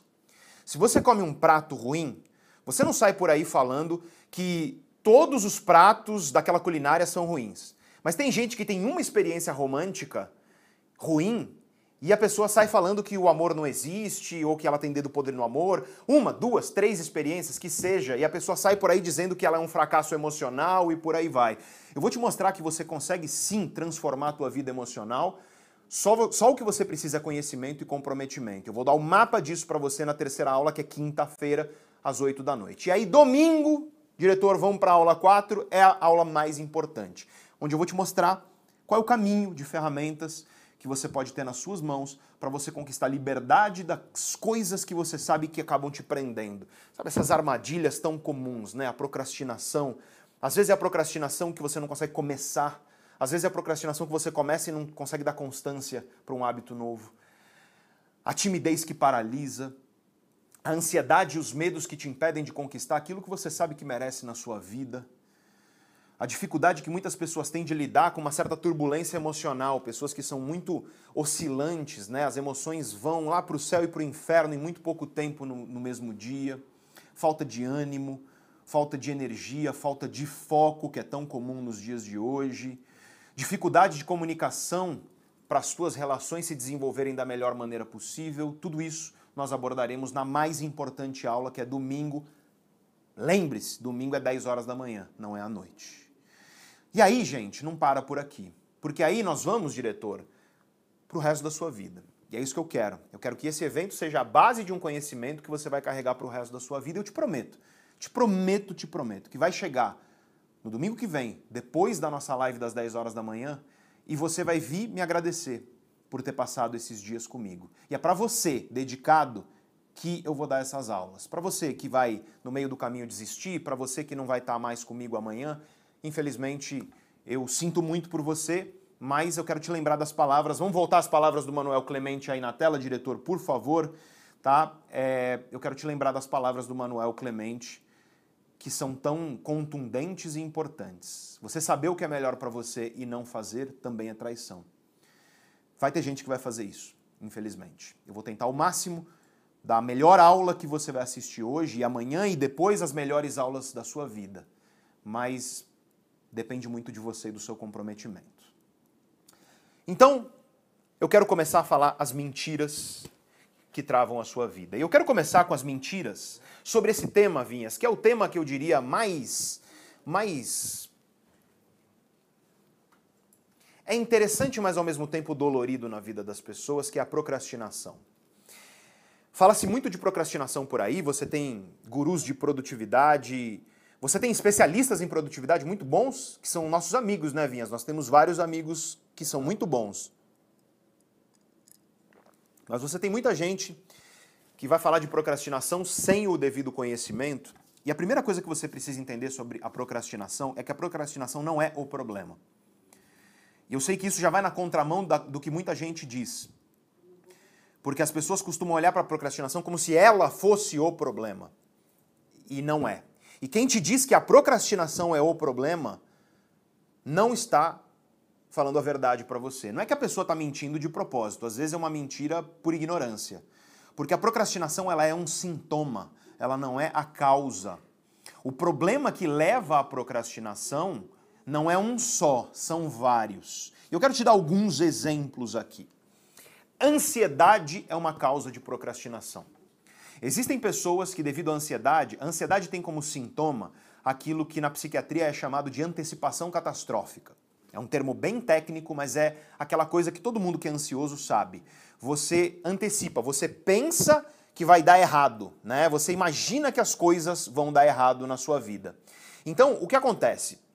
Quando você imagina que as coisas vão dar errado, existe uma tendência maior a você procrastinar por conta de medo. E aí o que acontece? Se você sofre com ansiedade, você tende mais a ter esse medo e você tende mais a ficar paralisado devido à sua procrastinação. Pois bem, ansiedade é uma raiz da procrastinação. Todo mundo que é ansioso aí sabe disso, né? Agora vamos fazer uma chuva de cérebro aí, tá gostando? Tá gostando da aula? Tá, tá sendo proveitosa essa aula? Joga uma chuva de cérebro aí, me fala o que você está achando. Aliás, sabe o que eu quero? Eu quero que, a pessoa, que você agora, você que vai estar comigo, escreve aí no chat, eu me comprometo. eu me comprometo. Faz esse compromisso público agora comigo. Eu vou abrir o chat aqui para olhar vocês falando isso. Porque eu quero que você se comprometa a estar comigo ao longo dessas lives. Bota no chat aí, eu me comprometo e chuva de cérebro. E, gente, se a gente tem aqui 36 mil pessoas assistindo, tem que ter no mínimo 36 mil likes, né? Eu tô olhando aqui, só tem 22 mil. Estão economizando o dedo. Estão economizando o dedo. Ô, não custa nada, ó. é- Você vai gastar um joule de energia, ó. É só tocar, é só dar um likezinho aí, gente. Chuva de cérebro e eu me comprometo, tá? O Gui tá no chat conversando com o pessoal, Ju? Deve estar, né? O Gui é muito falador, viu, gente? O Gui, nossa, eu saio com o Gui, ele fala muito, fala mais que o Homem da Cobra. Mas eu gosto muito do Gui, tenho muito amor e carinho por ele. Então, gente, a primeira mentira sobre a procrastinação é você achar que a procrastinação é o problema em si. O problema em si não é a procrastinação, são as raízes da procrastinação. E a ansiedade é uma delas. E, portanto, se você é um ansioso procrastinador, você não tem que ficar olhando para a procrastinação, ela é o sintoma. Eu vou falar um negócio aqui meio nojento, tá? Mas é, é, é nojento, mas é necessário. Me perdoa pela nojeira. A, procrastinação é o catarro, ela não é o vírus. Você tem que atacar o vírus. Você pode até tomar um antihistamínico lá para reduzir né, o, o catarro, mas no fim das contas, se você não eliminar o vírus, o problema continua dentro de você. E um dos vírus, uma das raízes da procrastinação é a ansiedade. E se você é um ansioso procrastinador, você precisa atacar a ansiedade. Quando você melhorar a sua ansiedade, a sua procrastinação ela vai embora naturalmente. Assim como quando o seu corpo elimina o vírus, você deixa de ter catarro. Outra raiz da procrastinação, que muita gente não percebe, Vinhas, mas é perfeccionismo. Quer ver mais uma outra grande mentira que te contam? É que ser perfeccionista é bom. Porque as pessoas confundem excelência com perfeccionismo. O que, que é excelência? Excelência é você fazer com carinho, dar o teu melhor dentro das possibilidades que você tem, preservando a si mesmo, preservando as pessoas que estão ao seu redor, para que todos juntos consigam fazer o melhor possível. Isso é excelência. Perfeccionismo é você viver escravo de um ideal, destruindo relações, destruindo sua saúde, destruindo sua paz ao longo desse processo. Eu quero que você compreenda que, no sentido pleno do que nós entendemos hoje do ponto de vista científico, o perfeccionismo é uma das grandes raízes da ansiedade, inclusive. Costumam andar de mãos dadas. Pessoas extremamente perfeccionistas costumam ser extremamente ansiosas. Se não são ansiosas, são agressivas muitas vezes.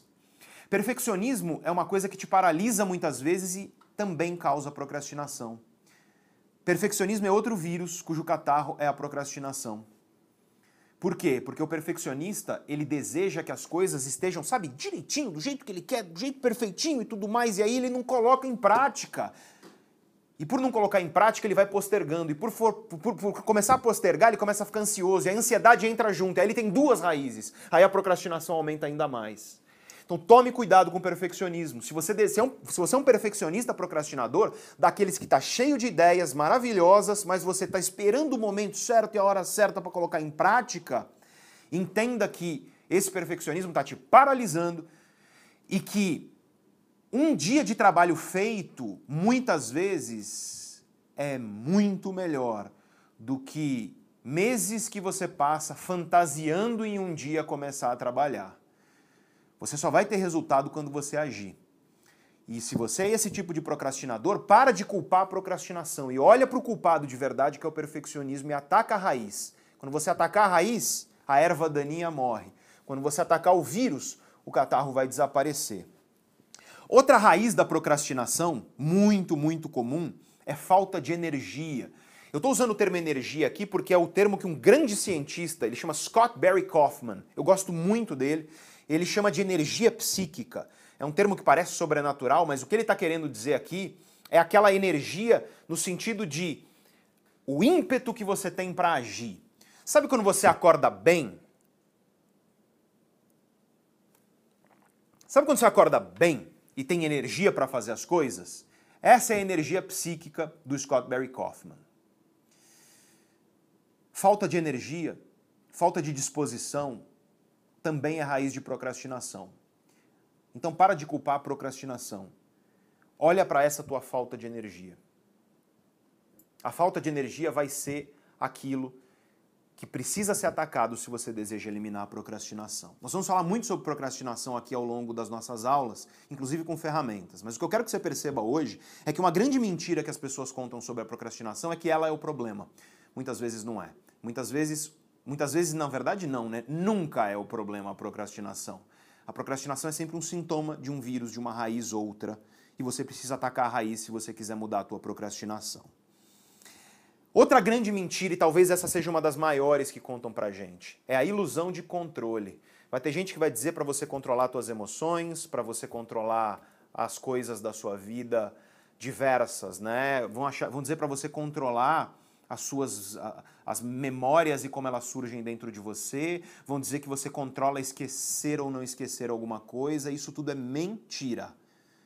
Hoje nós sabemos, e a ciência sobre isso é muito clara, tem duas coisas que você controla seu foco e os seus comportamentos e aquilo que você faz. Essas são as duas únicas coisas que você controla. Então você não controla nem os seus pensamentos, porque eles surgem dentro da sua cabeça. Você só escolhe focar em determinados pensamentos. Se você agora parar para pensar sobre amor, você está colocando o teu foco nos conhecimentos que você tem sobre amor. Mas é o foco que você controla. Você pode uma memória surge dentro de você, você não controla o surgimento de uma memória. Você lembra de uma pessoa que te machucou, mas você controla o foco que você dá, porque você pode dar foco para essa memória, que é como colocar gasolina em uma fogueira, ou você pode mudar o teu foco para que aquilo não ganhe muito tamanho dentro de você. Duas coisas nós controlamos, nosso comportamento e nosso foco. É só com essas duas coisas que eu vou trabalhar com você nessas quatro aulas.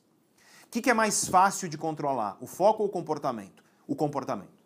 É mais fácil você controlar coisas que você faz do que o seu foco. Foco você precisa treinar muito mais do que o comportamento para você começar a mudar. Então o jeito mais fácil de começar a mudar é com as coisas que você faz e não no seu foco. Mas eu vou te ensinar ferramentas para os dois.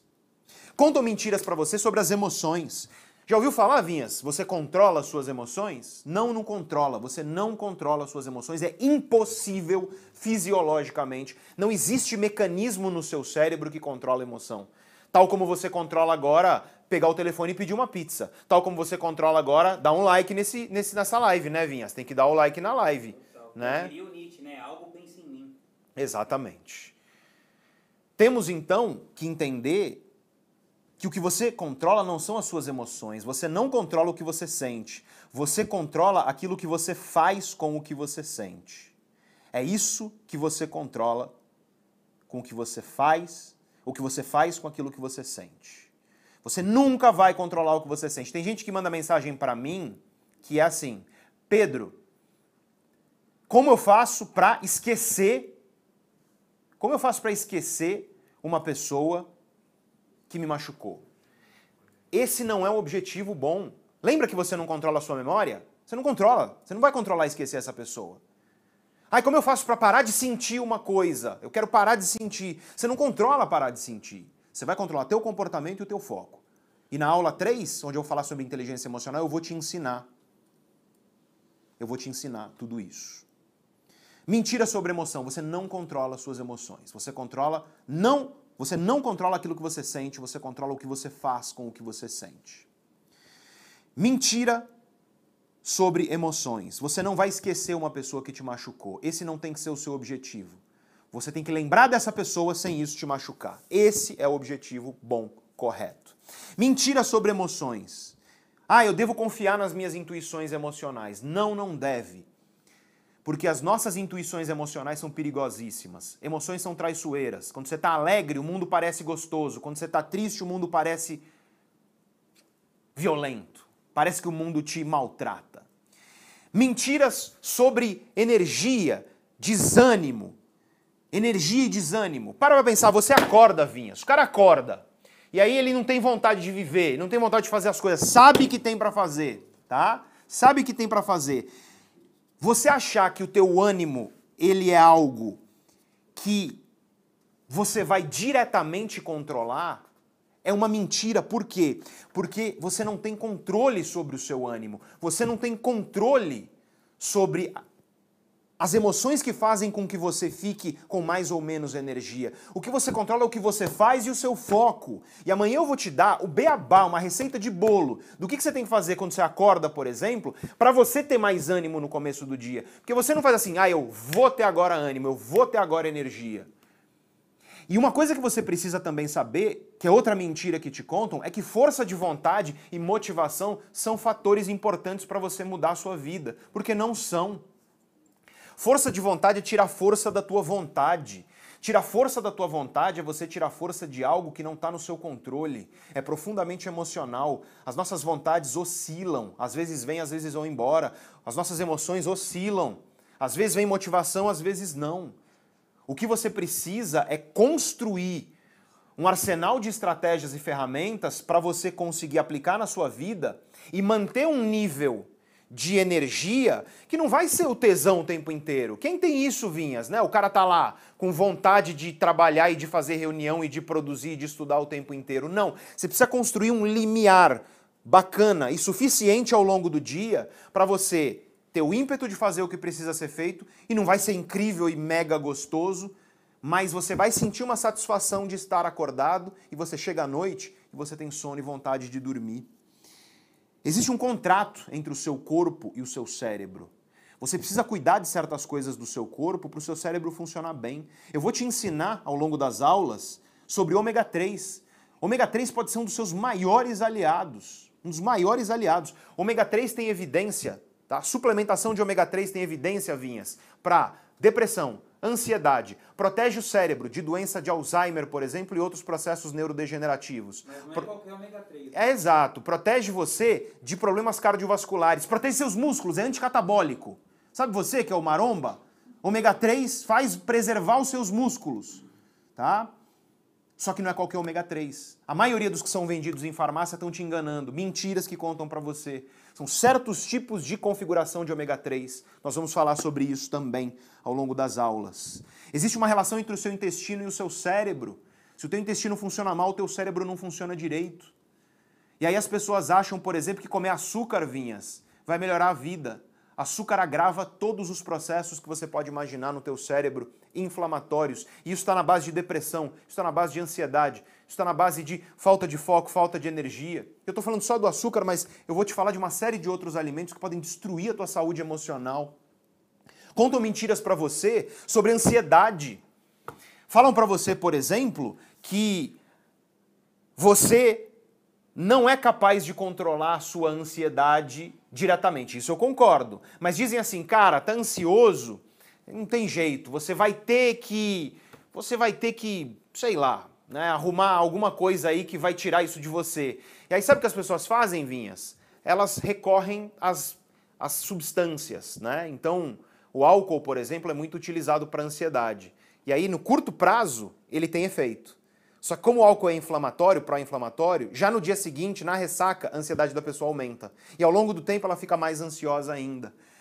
Eu vou te mostrar aqui, ó, vou te falar agora uma ferramenta que você pode utilizar para ansiedade. Vamos te dar uma ferramenta já agora, tá? O que acontece é o seguinte, a melhor ferramenta que você tem para ansiedade, ela está junto com você e ela está aí com você agora, nesse momento. É a sua respiração. Eu vou contar aqui algumas coisinhas interessantes sobre o seu cérebro, que é o seguinte. O nosso cérebro, ele tem três tipos de respiração diferentes que são operadas por núcleos diferentes do nosso cérebro, tá? Nesse sentido, existe um tipo de respiração que a gente chama de suspiro fisiológico. O suspiro fisiológico, Vinhas, ele funciona assim, ó. As pessoas fazem isso dormindo. O Vinhas tem um cachorro. Como é que é o nome do cachorro? Matias e Tobias. O Matias e o Tobias, tá? O, o Matias e o Tobias, observa eles, quando eles começam a dormir, eles fazem esse suspiro fisiológico. É assim, ó. São duas respiradas é isso, são duas respiradas e, e solta. Outro jeito que você vê isso fácil é nas pessoas chorando. Já viu alguém chorando e a pessoa está copiosamente chorando, ela dá duas respiradas e ela solta, né? Isso é o teu cérebro fazendo um negócio que auto... teu cachorro faz isso, entende? É automático, é inconsciente. Mas essas duas respiradas, já, já, já...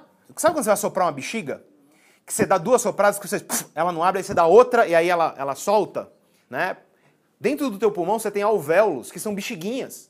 Você dá essas duas respiradas que é para quê? Para abrir o alvéolo, entrar oxigênio. Essas duas respiradas, sabe quando elas acontecem? Quando tem muito dióxido de carbono no sangue. Teu tronco encefálico no cérebro detecta e ele faz você respirar desse jeito. Quando vem oxigênio, sabe o que acontece? Você relaxa. É um processo de relaxamento. Eu vou te dar agora o jeito mais mais fácil de você relaxar. É o jeito mais fácil que eu conheço, baseado em ciência, para você relaxar. Você faz essas duas respirações. É assim, ó. Duas respirações rápidas. Solta lento. Duas respirações rápidas. Solta lento. Duas respirações rápidas. Solta lento. Se você conseguir pelo nariz, é melhor. Se precisar ser pela boca, não tem problema. Duas respirações curtas e rápidas para encher o pulmão Lembra da bexiga? Encheu a bexiga. Solta lento, solta devagar. Faz isso durante um minuto e você vai ver que você começa a reduzir seus níveis de ansiedade, você começa a relaxar. Por quê? Porque quando você está estressado, um dos sintomas de se estressar é começar a respirar curto, Vinhas.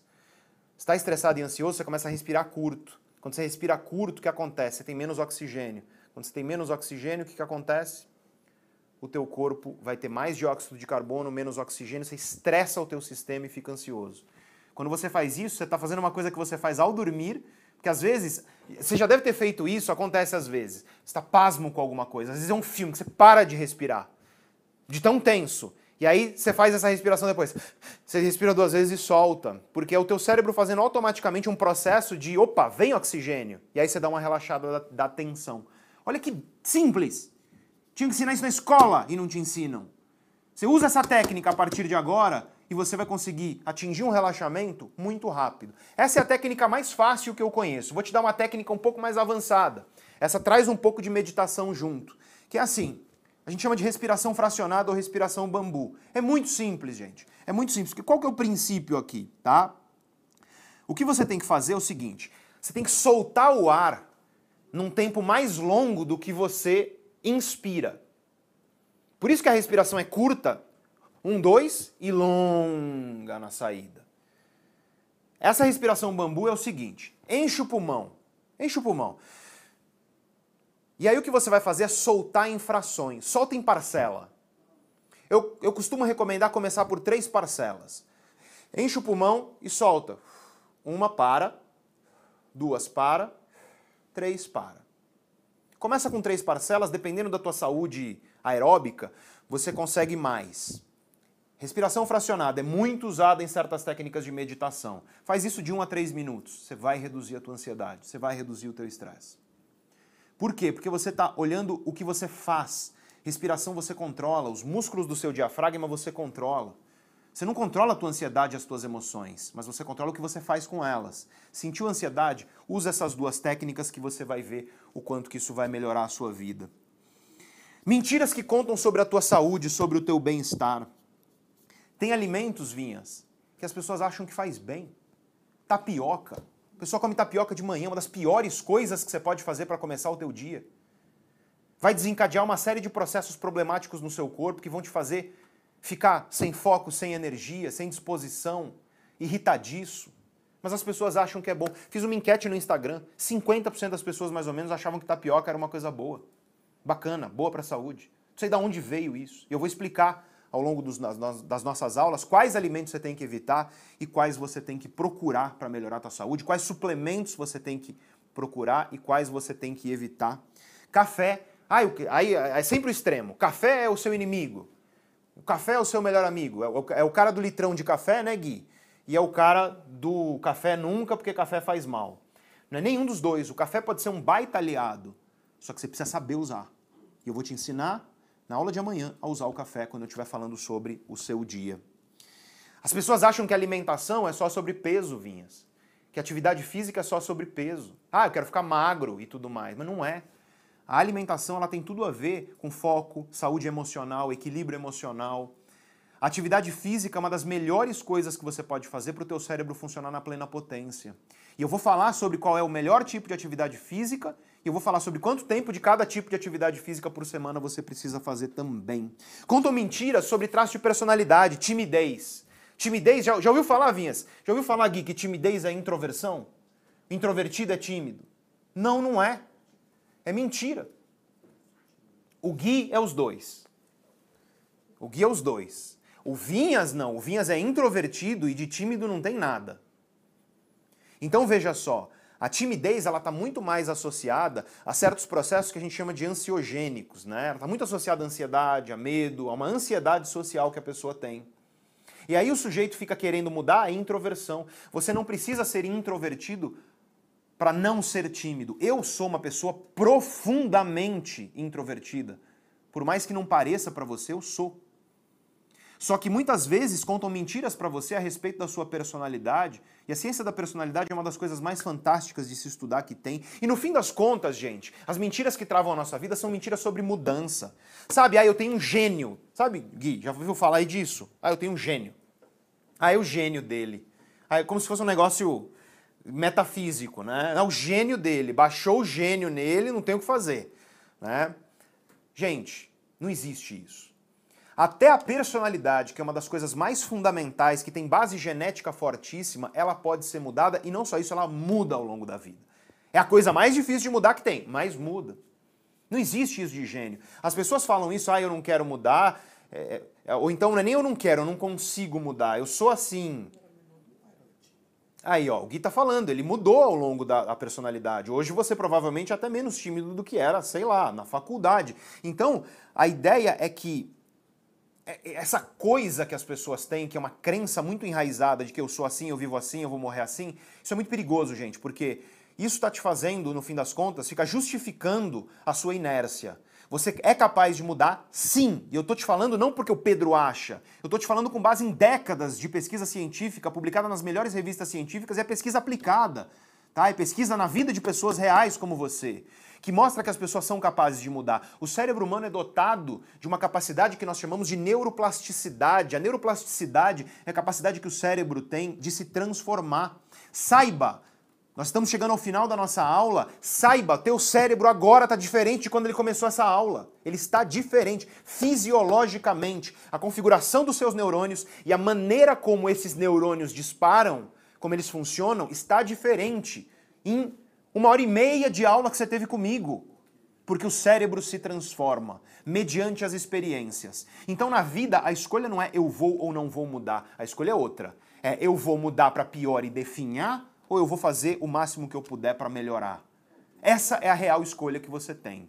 Infelizmente, como eu disse, muita gente não vai estar aqui comigo na aula de amanhã, menos ainda na de quinta, menos ainda na de domingo. Paciência, eu estou aqui com você que vai estar comigo te mostrando como o teu cérebro funciona.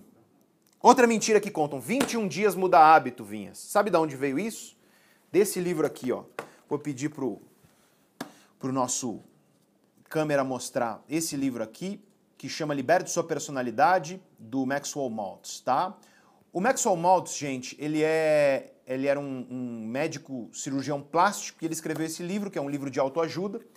Não tem nada de ciência da personalidade nesse livro, é o termo personalidade usado de maneira coloquial. Não é um livro ruim, tá? É um livro que, poxa, tem uma série de coisas inspiradoras, mas aí no meio desse livro ele fala, com base nas minhas experiências como cirurgião e outras muitas referências, ele não cita as referências, tá?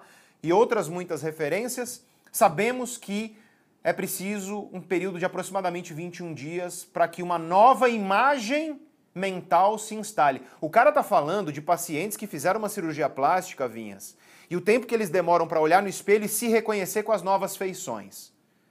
Ou seja, não tem nada a ver com mudança de, de, de hábito. Nada. Tá? Além disso, ele diz pelo menos 21 dias. Pelo menos. Além disso, ele fala, segundo várias referências, e ele não dá nenhuma. Né? né? Não, ele não dá nenhuma referência, ele não baseou isso em estudo científico. Ele fala na experiência dele como cirurgião plástico. Né? Isso não é, você não pode afirmar uma coisa dessa. Aí outro dia me falaram, Pedro, mas tem um estudo que falou de 66 dias. Tem mesmo, eu vou pedir para o diretor colocar aí esse estudo, né? É um estudo que, que ele calculou, um bom estudo, tá? Não é um estudo ruim, não. Esse estudo ele calculou justamente quantos dias demorou para que um hábito se instalasse na vida das pessoas, tá?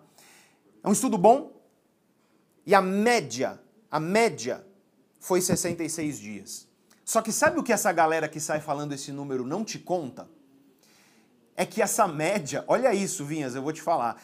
Essa média, ela é uma média de 18 a 256. É isso, demorou de 18 a 256, a média foi 66. É, pra tomar água Né? é fácil, né? Agora pra implementar uma A questão é a seguinte, é, olha a variabilidade desses dados. Nesse estudo, que não estudou todos os hábitos, ele estudou alguns hábitos específicos, de 18 a 256 dias. A média foi 66. Gente, a média é inútil aqui. A média é uma medida inútil quando você tem uma dispersão de dados tão grande. As autoras do estudo falam isso no estudo. Então, quem sai dizendo aí esse número não leu o estudo original. E é um estudo sobre alguns tipos específicos de hábito. Mudança de hábito a gente vai ver amanhã. Depende. Poxa, quanto tempo demora para você adquirir o hábito de comer sobremesa em todas as suas refeições? Sai fazendo isso uma semana que você já vai ter o hábito talvez em dois, três dias. Quanto tempo leva o hábito de você começar a ir para academia de maneira regular? Tem gente há anos e não consegue. Por quê? Porque varia de pessoa para pessoa, da configuração da sua personalidade, do tipo de hábito, do momento que você está vivendo e de outras coisas que você está fazendo na sua vida que podem tornar mais fácil ou mais difícil você mudar um hábito. E a gente vai falar disso amanhã. Veja então que essas mentiras, força de vontade vai mudar a sua vida, não vai, porque força de vontade tira a força da vontade. Suas vontades oscilam com as suas emoções. Motivação vai mudar a sua vida, não vai, porque motivação é baseado em emoção, oscila com emoções. Você tem que ter força de compromisso e força de visão. Você tem que, em primeiro lugar, ter força de visão. E o que, o que é isso? É você saber para onde você quer ir. Você tem que saber para onde você quer ir. Eu te dei aqui a escada de consciência do nosso evento. Hoje a primeira aula, amanhã a segunda às 8, quinta a terceira às 8, domingo às 10 a última. Essa é a escada, você tem um horizonte, você sabe para onde ir. Essa é a primeira coisa, força de visão, saber para onde você quer ir. Segundo lugar, força de compromisso, fazer o que tem que ser feito para chegar lá. Agir para conseguir chegar lá. São essas duas forças que fazem com que a vida mude. No fim das contas, a vida precisa de uma lição budista. A vida precisa de uma lição budista fundamental. A lição budista é a seguinte: paz não significa você viver em um mundo onde não tem dor, angústia, porrada, caos, dificuldade, tropeço, ferida. Paz não é isso. Paz é, mesmo dentro de dor, de angústia, de caos, de problema, mesmo dentro disso, mesmo quando o mundo fora de você está caótico, incerto, dando porrada e paulada o tempo inteiro, paz é quando o caos do mundo externo não perturba o seu equilíbrio interno. Isso é paz no conceito budista. Veja só que belo. E o budismo é uma sabedoria antiga que vem sendo cada vez mais confirmada pela ciência moderna. Porque isso que é paz, gente. O mundo vai te surpreender, ele vai te surpreender. Eu vou te dar um exemplo de o um mundo me surpreendeu, Gui. O, Gui, Gui tá aqui, confundi, chamei o Vinhas de Gui. Gui, vou te dar um exemplo. Pandemia, março de 2020. Tinha terminado com a namorada, tava brigado, separado, e tava sozinho em casa, isolado, sabe, angustiado, passeando pelo YouTube. Eu vou mostrar o anúncio que apareceu aí. O anúncio que apareceu é o, é o, é o arquivo do budismo aí, diretor. Mostra aí para as pessoas o anúncio que apareceu para mim quando eu estava destruído emocionalmente. Apareceu esse anúncio aí para mim, gente. É... Aí falam que os algoritmos do YouTube são inteligentes. Eu falei, velho, é isso. Só falta isso na minha vida. É o filme de terror absoluto, né? É, paz é isso. Paz é namoro terminado, coração partido, dolorido da pandemia, olhar para isso e não ficar mal. É isso que é paz, no fim das contas. Esse é o conceito budista. E aí, gente, nós precisamos parar de querer fórmulas mágicas, nós precisamos começar a buscar conhecimento, é isso que a gente começou aqui. Mas é importante você saber o seguinte: Hoje eu fiz uma introdução e eu já te trouxe ferramenta para ansiedade e eu já te trouxe uma série de conhecimentos sobre o que? Como funciona você, seu cérebro e as mentiras que você tem que abandonar. Porque se você não abandonar essas mentiras, você não vai conseguir acompanhar as ideias a partir de amanhã. A partir de amanhã vai ser mais mão na massa ainda do que hoje. Vai ser como funciona o seu cérebro, quais ferramentas você pode aplicar, o que, que você pode fazer sobre isso. Vai ser isso, tá? Então, hoje nós tivemos uma aula que ela foi parcialmente uma apresentação, conceituação, ferramenta. Amanhã vai ser ferramenta, ferramenta, ferramenta, ferramenta baseada em conhecimento científico. E amanhã o tema é mudança de hábitos, é a mudança de hábitos eficiente. Eu quero agora, já que nós podemos e devemos, porque quantas pessoas temos aqui? 36 mil ainda, é isso?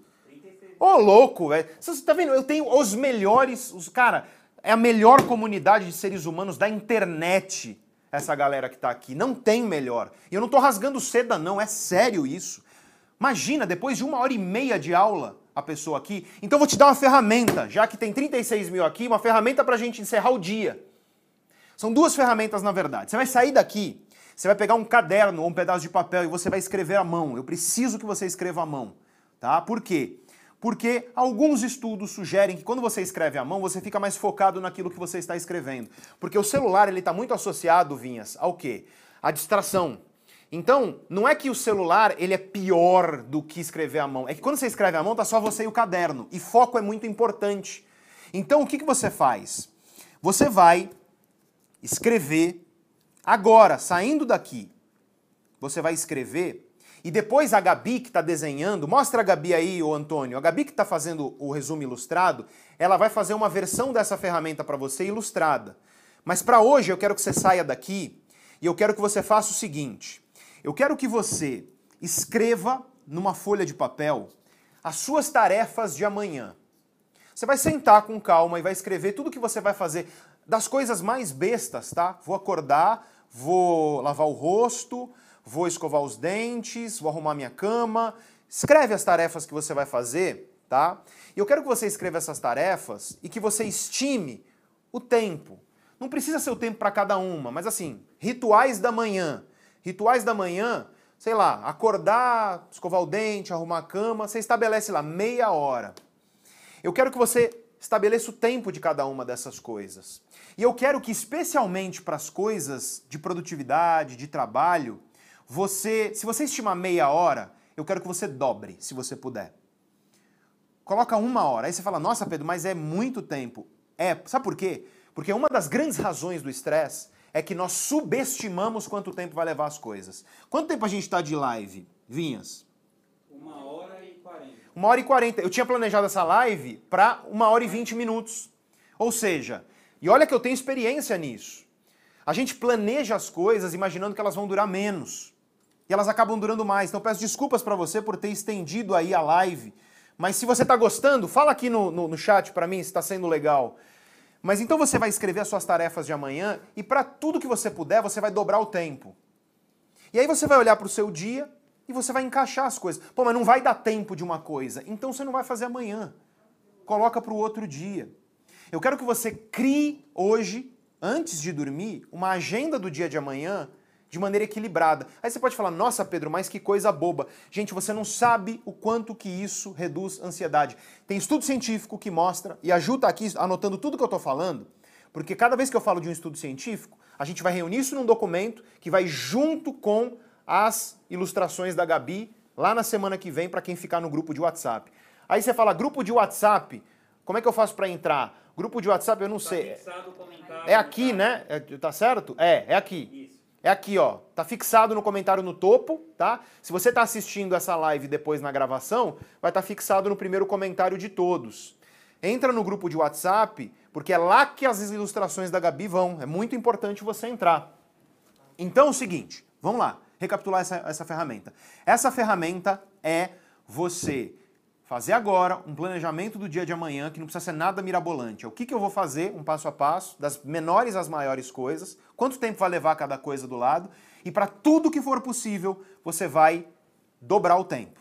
É que tem coisa que não é possível, né? Você tem uma reunião. Ah, a reunião vai durar duas horas. Se vai durar duas horas, vai durar duas horas. Não está no seu controle. Mas o que está no seu controle, dobra o tempo. Isso vai trazer equilíbrio para o seu dia. Se parecer muita coisa, joga para outro dia. Não tem problema. O que importa é você ter saúde emocional amanhã para fazer o que você gostaria de fazer de uma forma mais planejada. Tem estudo científico, Ju, que mostra que isso reduz a ansiedade e faz as pessoas dormirem melhor. O simples ato de você escrever num caderno o que você vai fazer amanhã, quais são as suas tarefas de amanhã. Então a primeira ferramenta que eu te dou é essa. Você vai fazer isso. Depois dessa ferramenta, você vai utilizar essa, e essa é poderosa. Essa é uma ferramenta muito utilizada pelo grande. O Vinhas passou, vocês acabaram de ver as costas do Vinhas no vídeo. Você vai fazer o seguinte: você vai pegar outra folha de papel. Essa ferramenta ela é muito utilizada pelo Martin Seligman. O Martin Seligman é um dos maiores psicólogos das últimas décadas. É um cara cujos trabalhos científicos impactaram a ciência psicológica como poucos outros cientistas. O Martin Seligman, ele tem um estudo, eu vou também, anota aí, Ju, o estudo sobre isso, que é o estudo sobre uma ferramenta de gratidão. Ou seja, tudo que eu estou te falando aqui é baseado em ciência, tá? Eu não estou, sabe, inventando. Essa ferramenta é conhecida como ferramenta das três bênçãos. Aqueles de vocês que já me acompanham há muito tempo já devem ter me ouvido falar dela. Mas eu estou falando para você hoje fazer. Hoje vai fazer, porque tem muita gente que sabe, Vinhas, já me ouviu falar, aluno, e para de fazer. Então hoje você vai fazer. Então primeiro você vai fazer o teu planejamento das tarefas de amanhã, depois você vai pegar outra folha e nessa folha você vai escrever três coisas que aconteceram hoje pelas quais você é grato. Não precisa ser nada mirabolante. Ai, nasceu meu neto. Senão você não vai ter o que escrever, velho. Tem que ser simples, sabe? Tem que ser simples. Pô, assisti a uma aula muito bacana. Minha esposa trouxe meu sorvete favorito voltando do trabalho. Tava andando pela rua, olhei para o céu azul, hoje fez um dia bonito aqui em São Paulo, olhei para o céu azul e aquilo me encheu de alegria. Três coisas que aconteceram hoje pelas quais você é grato. E do lado você escreve por quê. Pô, assisti uma aula bacana, por quê? Porque me comprometi, mesmo cansado numa noite de terça-feira, eu estava lá com o professor Pedro Calabres. Isso mostrou meu comprometimento com o conhecimento. Minha esposa trouxe meu sorvete favorito quando ela voltou do trabalho, porque minha esposa, mesmo cansada depois de um dia de trabalho, ainda pensa em pequenos gestos para me agradar. Andei pela rua e olhei para o céu e me encantei com aquilo, porque mesmo num dia corrido, eu tive o ímpeto o carinho comigo mesmo de parar, olhar para cima e apreciar um pouco o mundo ao meu redor. Três coisas e do lado você escreve o porquê. Essas são as suas duas tarefas de hoje, o desafio de hoje que eu tenho para você. Repito então, primeiro, escrever as tarefas de amanhã, sempre dobrando o tempo, para que você não coloque muita coisa e fique estressado, e depois de escrever as tarefas, você vai escrever três coisas, três bênçãos do teu dia pelas quais você é grato, e do lado de cada bênção você vai escrever o porquê. Pode ser coisa super simples.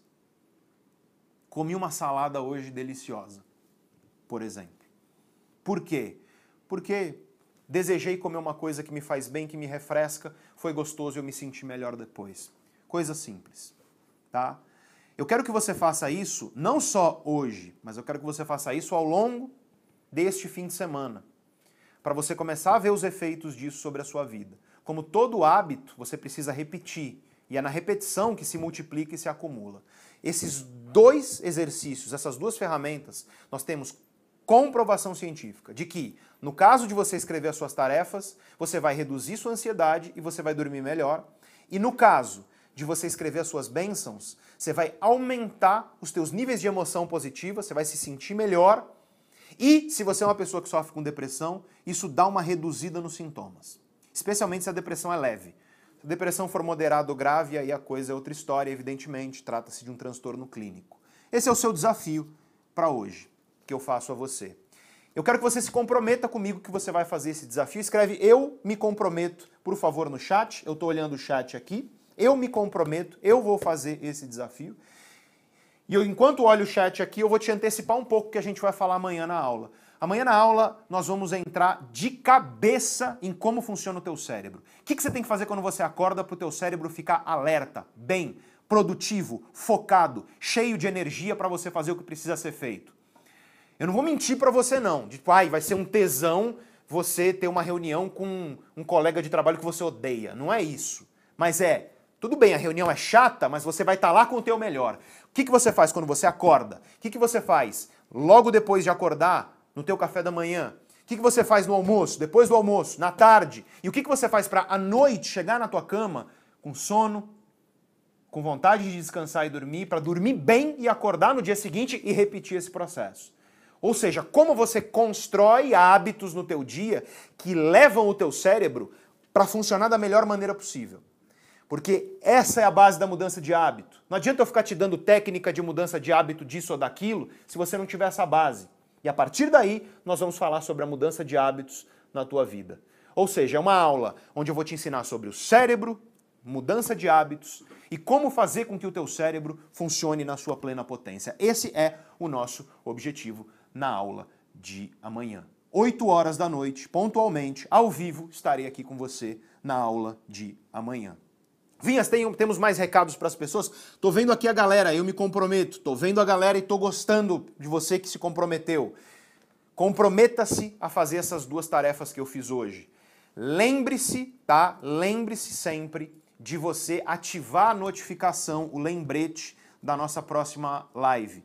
Aí você fala, Pedro, mas onde eu vou ativar esse lembrete? Você encontra ele se você procurar no YouTube o nosso canal. Você vai encontrar essa live. Ah, mas eu não encontrei. Aí você vai mandar um e-mail para a nossa equipe no contato arroba neurovox.academy.